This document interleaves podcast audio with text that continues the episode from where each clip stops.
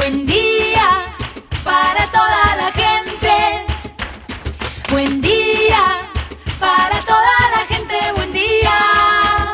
Buen día Soldati, edición Quédate en casa. Son días que necesitan de nuestro compromiso de quedarnos en casa. En FM Soldati, no por eso vamos a dejar de ser comunicadores y comunicar. Aprovechamos los límites que se presentan para llevarte por WhatsApp las noticias y la información que necesitas. Vos quédate en casa. Va a ser un buen día Soldati, pero vos nos vas a escuchar cuando quieras. Mañana, tarde o noche. El sur está bien despierto. Participa enviándonos las ideas y contenidos al 11 36 88 87 91. Estamos a la distancia, pero juntes. Buen día, Soldati. Hoy quédate en casa. Arrancó el operativo Detectar en Soldati. Vamos a contarte cómo hacer para acercarte y cómo es todo el procedimiento. Volvemos a recibir a Mariana Salgado, especialista en ambiente, para hablar de la planta de residuos de nuestro barrio con una entrevista a una de las maestras de los colegios linderos a la planta. Y por último, Cecilia Galarza, economista del hormiguero, nos va a explicar los detalles del caso Vicentín y el mercado de alimentos en Argentina. Así arrancamos. Estas son las noticias en Buen Día Soldati. Todos los beneficiarios del ingreso familiar de emergencia tendrán una cuenta bancaria, aseguró la titular del ANSES, Fernanda Raberta, quien subrayó que la pandemia de coronavirus visibilizó la desigualdad que atraviesa la sociedad argentina y aseguró que vienen tiempos de reparar. El Ministerio de Educación analiza combinar clases presenciales y a distancia. La subsecretaria de Educación Social y Cultural de la Nación, Laura Sirotsky, dijo que continúan trabajando para volver a una escuela que no va a ser la misma de marzo pasado al cumplirse tres meses desde la suspensión de la asistencia presencial a clases por la pandemia de coronavirus. Los líderes de las centrales sindicales respaldaron ante la Comisión de la Legislación del Trabajo de la Cámara de Diputados la necesidad de debatir los proyectos de trabajo remoto, aunque advirtieron que se debe contemplar el derecho a la desconexión que las empresas se hagan cargo de proveer la conectividad y los insumos y que se prevea la presencia sindical para evitar la individualización. Ayer 16 de junio se cumplieron 65 años del día en que la aviación naval bombardeó la Plaza de Mayo en un intento de golpe de Estado contra Juan Domingo Perón, que dejó más de 300 muertos, la mayoría de ellos civiles indefensos o pobremente armados en defensa de un gobierno que sería finalmente derrocado tres meses más tarde por la llamada Revolución Libertadora. Impedidas las concentraciones por la pandemia, la Comisión de Familiares de las Víctimas del Bombardeo convocó a una conmemoración virtual para el día de ayer. Con la pandemia en ascenso y 5.000 casos nuevos en un solo día, Chile superó este martes los 180.000 infectados y se acercó a los 3.400 muertos, una cifra que no incluyó el fallecimiento del alcalde de la región metropolitana de Santiago, Néstor Orellana, que estaba contagiado y tuvo un infarto. Beijing cerró este martes las escuelas, aisló más zonas residenciales y redobló las pruebas de detección del nuevo coronavirus en un intento por contener el mayor brote de la enfermedad en China en dos meses, mientras fuentes científicas advirtieron que la cepa involucrada podría ser mucho más contagiosa que la que inició la pandemia. Messi fabricó un penal y la volvió a meter para quedar a un gol de los 700 en su carrera y darle el triunfo a Barcelona por 2 a 0 contra el Leganés en el retorno del fútbol al Camp Nou. Los catalanes lideran con 5 de ventaja sobre el Real Madrid en la Liga Española. WhatsApp tiene desde esta semana una función que permite realizar pagos digitales. La app de mensajería de Facebook la puso en marcha este lunes en Brasil con miras a expandirla luego a todos los países del mundo.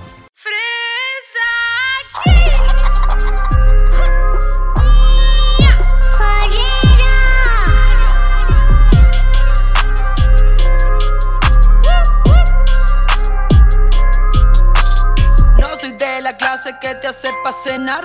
Compro mi comida, tengo hambre, no voy a esperar. Power, power, feme, power, femi.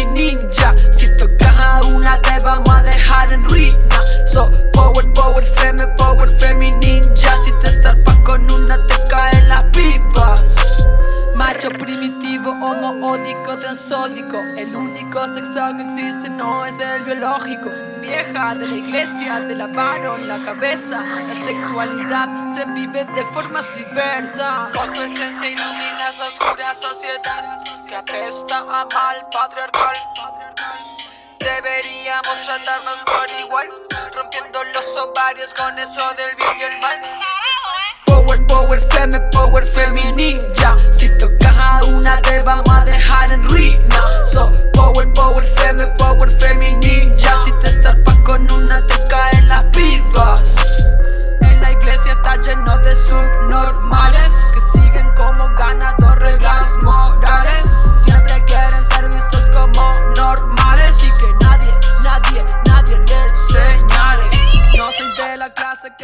Esta semana volvemos a recibir a Mariana Salgado para que nos traiga la columna de ambiente. Hace tiempo que viene contándonos sobre la contaminación en Soldati, dándole mucha atención a la que ya conocemos como planta de áridos de Varela. Pero gracias a este espacio ya sabemos que no es solo una planta de áridos, que allí se procesan una variedad de tipos de basura. Hoy Mariana nos comparte una entrevista con una maestra que tiene esta planta bien cerca. Hoy vamos a abordar una de las aristas más tremendas que tiene el tema de la contaminación que genera la planta de áridos en Villa Soldati, porque vamos a hablar sobre los establecimientos educativos que están a pocos metros de la planta.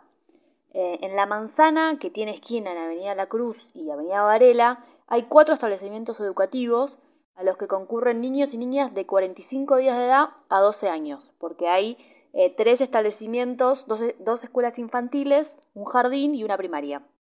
La parte de atrás de estos establecimientos, que son la escuela primaria número 23, las escuelas infantiles número 9 y 5 y el HIC número 13, dan directamente al centro de reciclaje. A los que no sean de Soldati, los invito a mirar en Google Maps eh, cómo los patios de estas escuelas, de estos establecimientos, están a 50 metros de la montaña de escombros que sirve de insumo para la planta de áridos. Después, a dos cuadras, en La Fuente y, y hay otros dos establecimientos educativos, que es la escuela William Morris y el HIC número 8, que funcionan en el mismo edificio. Estamos hablando de aproximadamente más de mil niños y niñas de 45 días a 12 años que pasan al menos 5 horas de su día expuestos al material particulado que sale del centro de reciclaje de la ciudad. La Constitución de Cava establece que la ciudad asegura la igualdad de oportunidades y posibilidades para el acceso, permanencia, reinserción y egreso al sistema educativo de, qué acceso estamos hablando, de qué, acceso a la educación estamos hablando, si por el solo hecho de que de ir a la escuela los pibes se pueden enfermar. ¿por qué se habilitó el funcionamiento de una planta con tanto impacto ambiental a metros de donde duermen bebés de 45 días? Para tratar este tema estuvimos hablando con Ana María González, que es maestra de la Escuela Infantil número 9. Ana, desde tu experiencia, ¿qué síntomas ven en los niños, niñas y docentes que, atribuyan a la planta de áridos? Bueno, los síntomas que, más comunes que se ven ahí a raíz de la planta, en los chicos, sobre todo en jardín, es el sangrado de nariz, cuando se limpia la nariz, eh, líneas de, sangre con la mucosidad, problemas respiratorios, sequedad y picazón de tanto de ojos como de garganta, eh, sarpullido, alguna enfermedad cutánea y en las docentes eh, alergias, distintos tipos de alergias. ¿Cómo se trata el tema con las familias de los chicos? A la familia se les fue informando de las consecuencias que trae el funcionamiento de la planta y, el tratamiento de áridos, de lo que es. Eh, y ahí es cuando empieza a preocuparse las familias, cuando ven distintos síntomas que ellos pensaban que eran comunes eh, la comunidad que viene, que asiste a las diferentes escuelas, son de que viven en el barrio Padre Richardelli, eh, entonces los problemas respiratorios, eh, esos arpullidos, ellos pensaban que eran comunes del barrio donde ellos viven, pero bueno, cuando se va informando empiezan a, preocuparse, eh, nosotros nos interiorizamos del tema y se los vamos transmitiendo también para que sepan. Eh, Jardín se pide que en las visitas a, los pediatras eh, comenten toda esta situación como para tener una respuesta fehaciente desde lo que es eh, salud. ¿Las y los docentes están organizados con respecto a este tema de la contaminación que trae la planta de áridos? Los docentes nos fuimos organizando a partir de una reunión que se hace de familias por la escuela pública, sumándonos al reclamo de los vecinos para visibilizar todo esto que estaba pasando. Eh, las delegadas eh, Nadia, Silvia y Ana, las delegadas por, por UTE, en las diferentes escuelas en lo que respecta al pueblo de, de, Varela, nos fuimos sumando a las reuniones donde participan también las comuneras, eh, distintas organizaciones, los clubes del barrio, para visibilizar toda esta situación y, también contamos con, el apoyo de Angélica Graciano, de Eduardo López, también asistió a la reunión el secretario de Condiciones y Medio Ambiente de Trabajo de la UTE, Pablo Francisco, eh, y de esa forma poder informar a las compañeras y a las familias de las distintas escuelas del distrito. ¿Cuál es el principal reclamo que tienen los y las docentes nucleados en, estos diferentes, estas diferentes instancias, digamos, de, organización? Este, pensamos que es imposible que esté funcionando una planta de este tipo eh, en pleno barrio, más aún eh, donde hay cuatro escuelas frente a, esta planta y a los alrededores también con la cantidad de gente que hay. Sabemos que contamos con el apoyo de los comuneros, todo lo que les venía contando recién, de los que participamos en las distintas reuniones, eh, ahora que se hacen virtuales, donde se piensan en distintas estrategias, ¿no? Para, para visibilizarlo a través de los medios, de las redes sociales. Y, también pedimos que intervengan los distintos ministerios de medio ambiente, de salud y trabajo, este, aunque hoy eh, quedó un poquito soslayado, ¿no es cierto?, por, por la pandemia, el virus, y, queda, por así decirlo, como eh, en último tema a tratar. Eh, desde el gobierno también se espera una respuesta, pero había dejado de funcionar la planta, volvió a funcionar por medio del protocolo que puso Ciudad y hasta las 9 de la noche, pleno barrio, está funcionando esta planta que es un desastre. Ella fue Ana María González, maestra de la Escuela Infantil número 9, trayéndonos los conflictos, el conflicto concreto que trae la planta de áridos en los centros educativos, un tema que venimos tratando y que seguiremos abordando desde FM Soldati.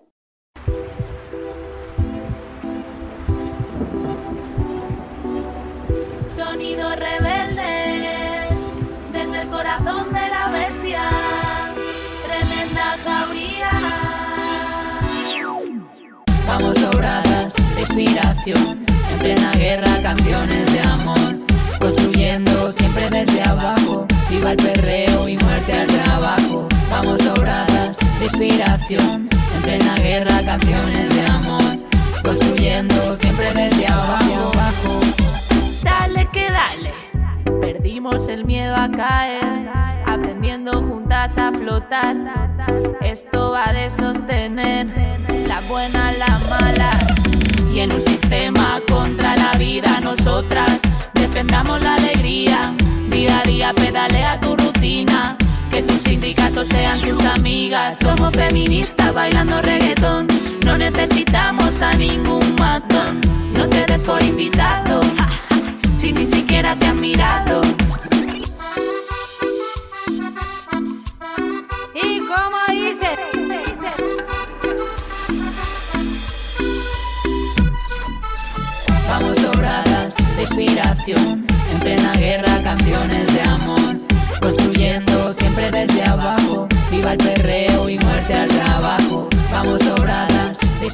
El. El viernes comenzó el operativo Detectar para realizar el hisopado de COVID-19 en Soldati. El testeo se está haciendo en el jardín número 4, en calle La Carra y pasaje L del barrio Ramón Carrillo. Funciona todos los días, incluso sábado, domingo y feriado, de 8 y media de la mañana a 13 horas. El Ministerio de Desarrollo Humano y Hábitat informó ayer 96 casos positivos en Barrio Fátima, 75 en Villa Los Piletones, 34 en Barrio Ramón Carrillo, 15 en Barrio Los Pinos, 4 en Conjunto Habitacional Los Piletones y 3 en Asentamiento La Esperanza. ¿Quién puede ser testeado? Las personas que presentan por lo menos dos de estos síntomas.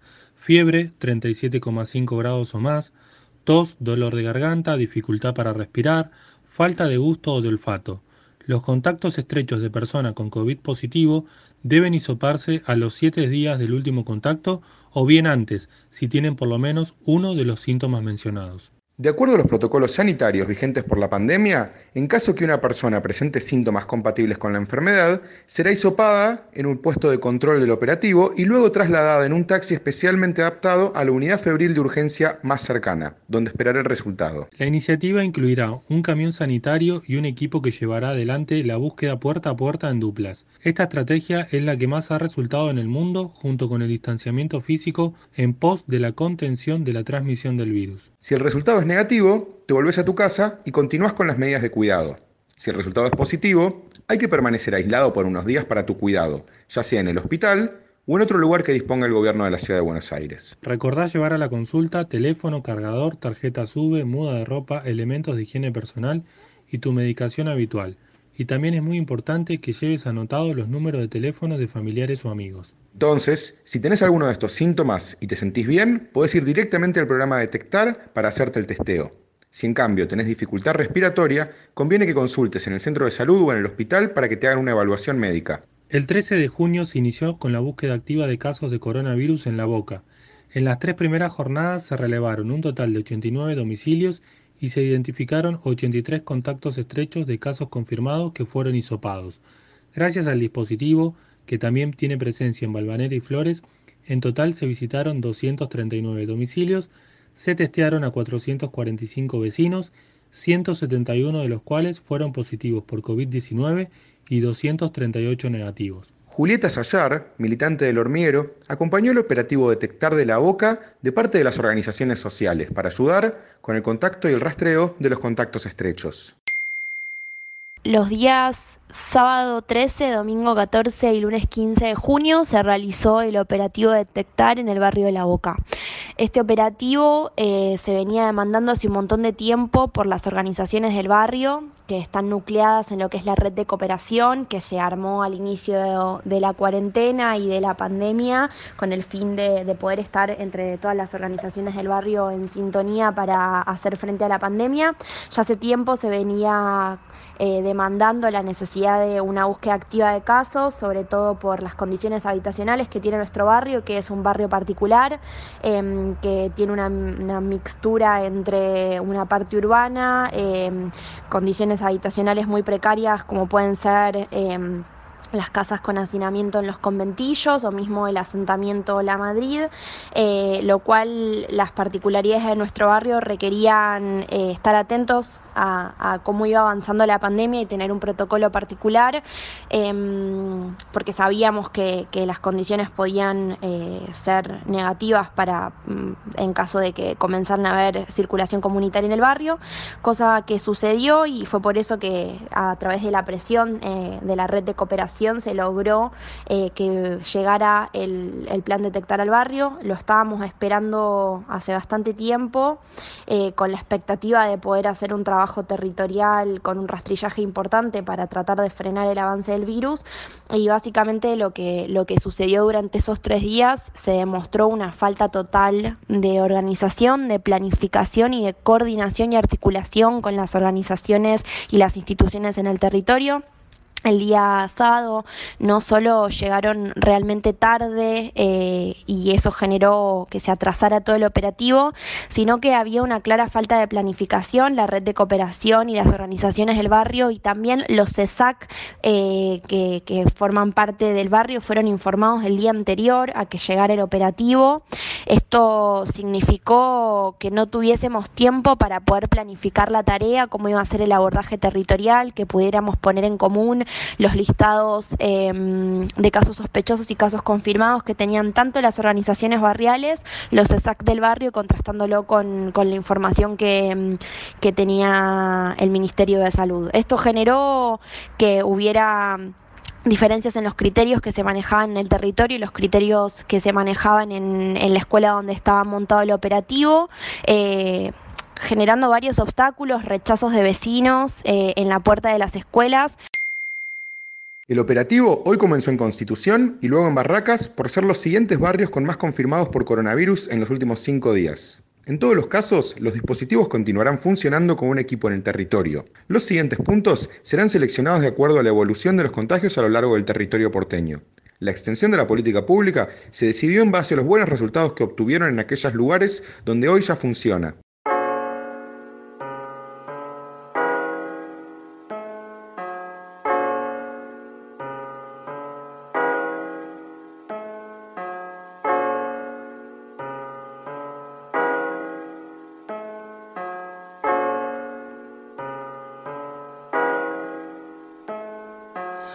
Me represé, no me representas, no. Yo me represé, yo me represento hoy.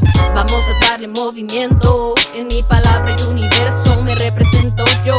No me represé, no me representas, no. Yo me represé, yo me represento hoy. Vamos a darle movimiento en mi palabra y universo.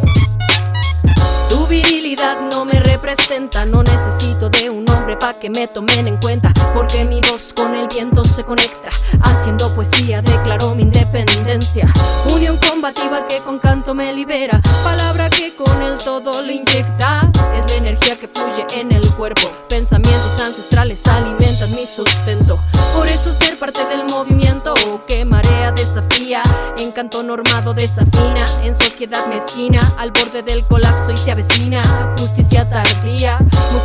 En la esquina, hija. Y allá afuera la cosa está que. Hay mucho macho bien vestido de cobarde. No, no, no. No me represé, no me representas, no. Yo me represé, yo me represento hoy. Vamos a darle movimiento Estamos en comunicación con Cecilia Galarza, integrante del grupo de economistas del hormiguero. Como cada semana nos acerca una columna de esa economía que te afecta a vos y a todos. Más allá del coronavirus, el tema de los últimos días ha sido el proyecto de ley para la expropiación de Vicentín. ¿Cómo podemos pensarlo desde aquí? Buen día, Soldati. En la columna económica de la semana vamos a hablar del caso Vicentín. Más específicamente de la intervención de esta empresa santafesina y del eh, proyecto de expropiación que el Gobierno Nacional ha enviado al Congreso. Em, Argentina tiene un mercado de granos muy concentrado. ¿sí? Para que nos demos una idea, hay 10 empresas, o sea, solo 10, que explican más del 90% de las exportaciones del sector. Y Vicentín justamente es una de las cinco empresas más importantes en la elaboración de aceites, harinas, biodiesel, o sea, de los derivados de los granos. Y respecto al complejo sojero, es una de las tres compañías más importantes. Entonces, podemos decir en principio que estamos hablando de una empresa que participa de un sector estratégico, ¿sí? que es núcleo del sector más rentable de la economía argentina y está vinculada con la generación de divisas, ¿sí? porque el campo, el agro, es uno de los sectores que más dólares le provee a la Argentina que sabemos que los necesita para pagar maquinarias, insumos y todas las importaciones que necesite. ¿Cómo venía la situación financiera de la empresa? Ahora, Vicentín no es una empresa a la que le estaba yendo bárbaro y el Estado decide meterse y expropiarla. No, Vicentín venía en un proceso de concurso de acreedores, sí que es una etapa previa a la quiebra, y estaba en cesación de pagos desde diciembre de 2019. O sea, dejó de pagar sus deudas desde hace ya varios meses y se encontraba prácticamente quebrada, siendo uno de los principales acreedores de la empresa el Banco Nación, justamente por toda una serie de préstamos que la empresa obtuvo durante la gestión de Mauricio Macri. ¿Sí? Además de, de, haber recibido estos créditos, la empresa era al mismo tiempo una de las mayores aportantes de la campaña de Cambiemos, ¿sí? con lo cual se encuentra en toda una situación irregular que hay que investigar, pero por otro lado estaba a punto de quebrar, de dejar de toda una cadena de proveedores sin, pagos y a casi 9.000 eh, personas sin su puesto de trabajo, si llegaba a desaparecer. Adicionalmente a esto, eh, si desaparece una empresa de capitales nacionales, se estima que su lugar lo pueden ocupar o las em, empresas extranjeras del sector o la empresa podía ser comprada por un capital extranjero. Entonces, con esta intervención se evita que una parte importante del núcleo exportador de nuestro país quede concentrado en manos extranjeras. Con este rescate estamos hablando entonces de que el Estado está haciendo todo lo posible para salvar a la empresa, sí que es una empresa muy importante en el entramado productivo de nuestro país, eh, también para rescatar a los trabajadores que se estaban por quedar sin empleo, tanto los directos como los indirectos, y a los productores eh, y proveedores que estaban quedándose con todas las deudas que sembró esta empresa. Por lo que se sabe hasta ahora, ¿cuál va a ser el rol del Estado? Bueno, el Estado, formando parte de este sector, con esta empresa, con Vicentín, pasaría a jugar un rol clave en la cadena de producción agropecuaria, o sea, toda la cadena alimenticia, pero también del comercio exterior y en la generación de divisas, como hablamos previamente. Al igual que con IPF, si al intervenir desde adentro como jugador de peso en el mercado, el, que por ejemplo IPF lo que hace es controlar el precio de la nafta, del gasoil, o sea, todo lo que es hidrocarburos, y planificar mejor el sector, bueno, con Vicentín se espera que el Estado pueda influir en mejores precios de los alimentos, en otorgar mayor transparencia a un sector que tiene bueno, muchas, muchas áreas opacas y a que fundamentalmente los consumidores tengamos mayor protección y los pequeños productores tengan mejores precios. ¿Sí? O sea, el Estado va a pasar a participar de la cadena productiva desde adentro y esto lo va a ayudar a planificar mejor la oferta también. Muchas gracias por ayudarnos una vez más a pensar la economía de todos nuestros días. Esa fue la economista Cecilia Galarza en FM Soldati 91.3.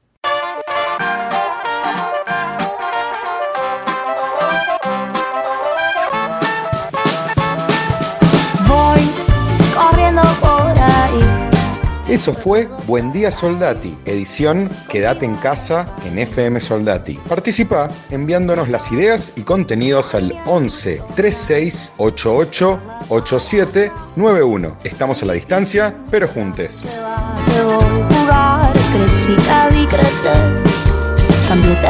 Cambio, los ojos miran más,